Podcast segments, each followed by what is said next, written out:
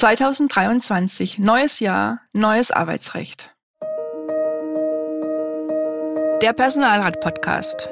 Wichtige Urteile, Gesetzesänderungen und Themen aus der Praxis für die Praxis.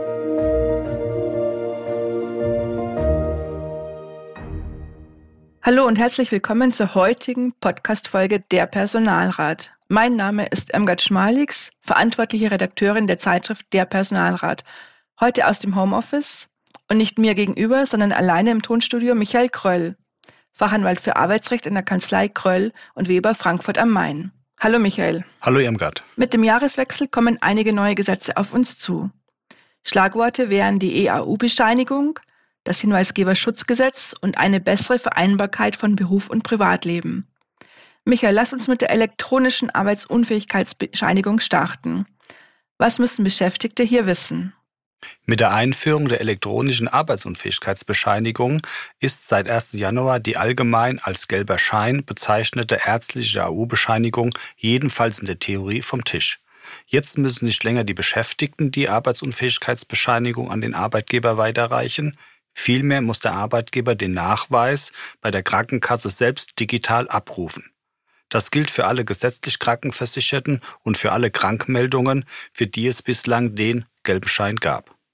Du hast es gerade erwähnt, es geht um die gesetzlich Versicherten.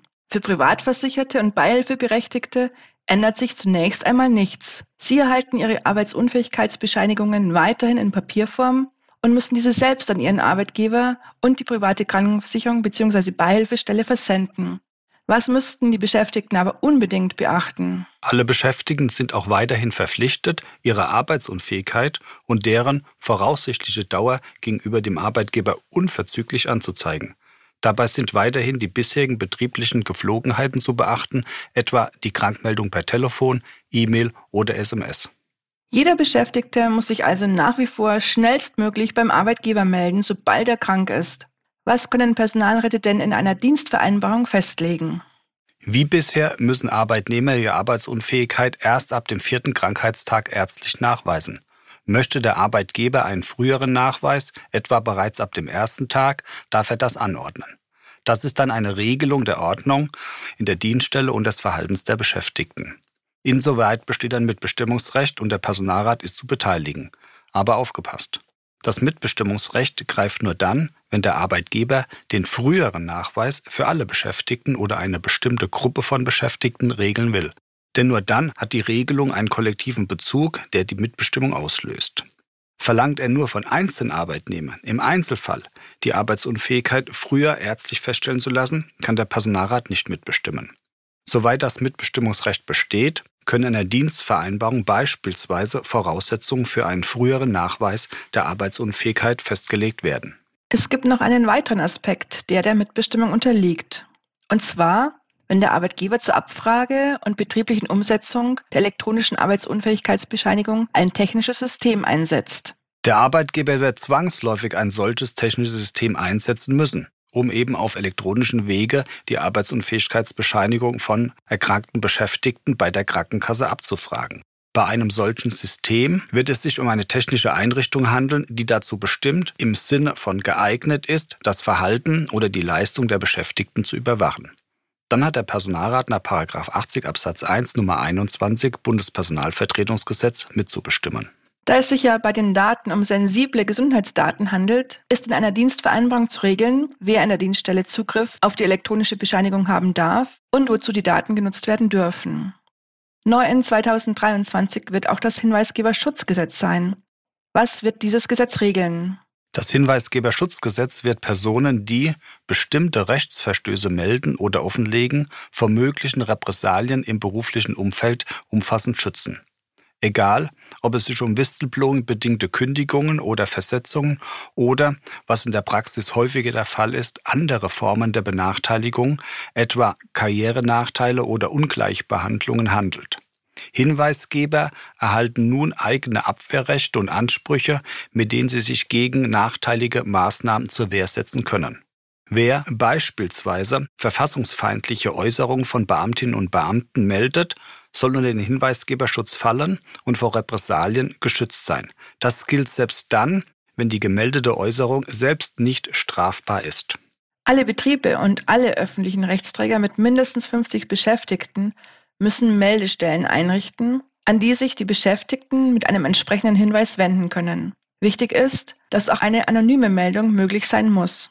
Möglich ist es, die Aufgaben der Whistleblowing-Stelle an eine bestimmte interne Abteilung zu vergeben oder einen externen Rechtsanwalt mit der Entgegennahme von Meldungen zu betrauen. Für die Beschäftigten des öffentlichen Dienstes sowie für jeden Hinweisgeber, der Bedenken hat, sich an eine interne Stelle zu wenden, soll es möglich sein, beim Bundesamt für Justiz vorschlägig zu werden. Dafür soll eine neue Stelle für externe Meldungen eingerichtet werden. Wo liegen denn die Herausforderungen für Personalräte? Beim Hinweisgeberschutzgesetz, das im April oder Mai 2023 in Kraft treten wird, handelt es sich um ein zugunsten der Beschäftigten geltendes Gesetz. Hier sind die Personalräte gefordert, dessen Einhaltung in der Dienststelle zu überwachen. Sie haben darauf zu achten, dass Beschäftigte, die Missstände melden, auch tatsächlich keine Nachteile erleiden. Es ist auch Aufgabe der Personalräte, die Beschäftigten über die sich aus dem Hinweisgeberschutzgesetz ergebenden neuen Möglichkeiten zu informieren.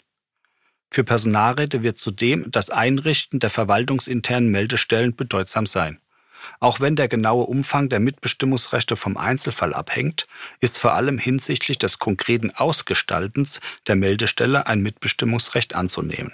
Das gilt beispielsweise für die Fragen, ob mit der Entgegennahme der Meldungen interne oder externe Personen betraut werden sollen und welche Meldemöglichkeiten für die Beschäftigten bereitgestellt werden sollen. Beispielsweise ein gesichertes Online-Postfach.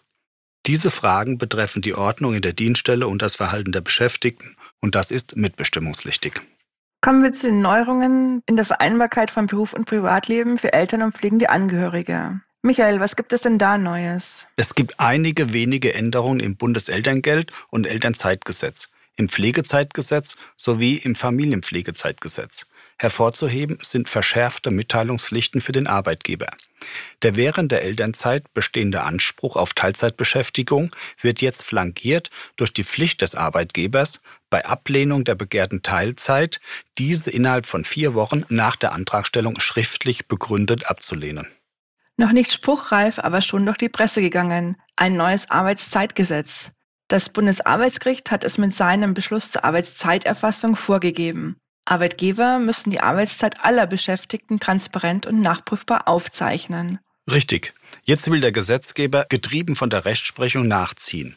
Die Reform des Arbeitszeitgesetzes ist für dieses Jahr geplant. Bundesarbeitsminister Hubertus Heil will zeitnah die Reform des Arbeitszeitgesetzes eine, wie er sagt, praxistaugliche Lösung vorlegen. Ich bin sehr gespannt, wie diese Lösung aussehen wird. Insbesondere, ob an den dem Gesundheitsschutz dienenden Grundfesten des Arbeitszeitrechts wie dem Acht-Stunden-Tag gerüttelt wird. Apropos, was gibt's denn Neues in der aktuellen Ausgabe von der Personalrat? In der Januarausgabe der Zeitschrift klären wir über den Rücktritt des Gremiums auf und über dessen Rechtsfolgen. Und falls Sie noch kein Abonnent unserer Zeitschrift Der Personalrat sind, finden Sie in den Shownotes alle wichtigen Infos. Abonnieren Sie doch auch den Podcast und lassen Sie uns eine Bewertung da. Das würde uns freuen. Das war es für diese Ausgabe. Ich danke Ihnen für Ihr Interesse und dir, Michael, für deine Erläuterungen. Immer wieder sehr gerne. Auch ich danke fürs Zuhören. Bis zum nächsten Mal.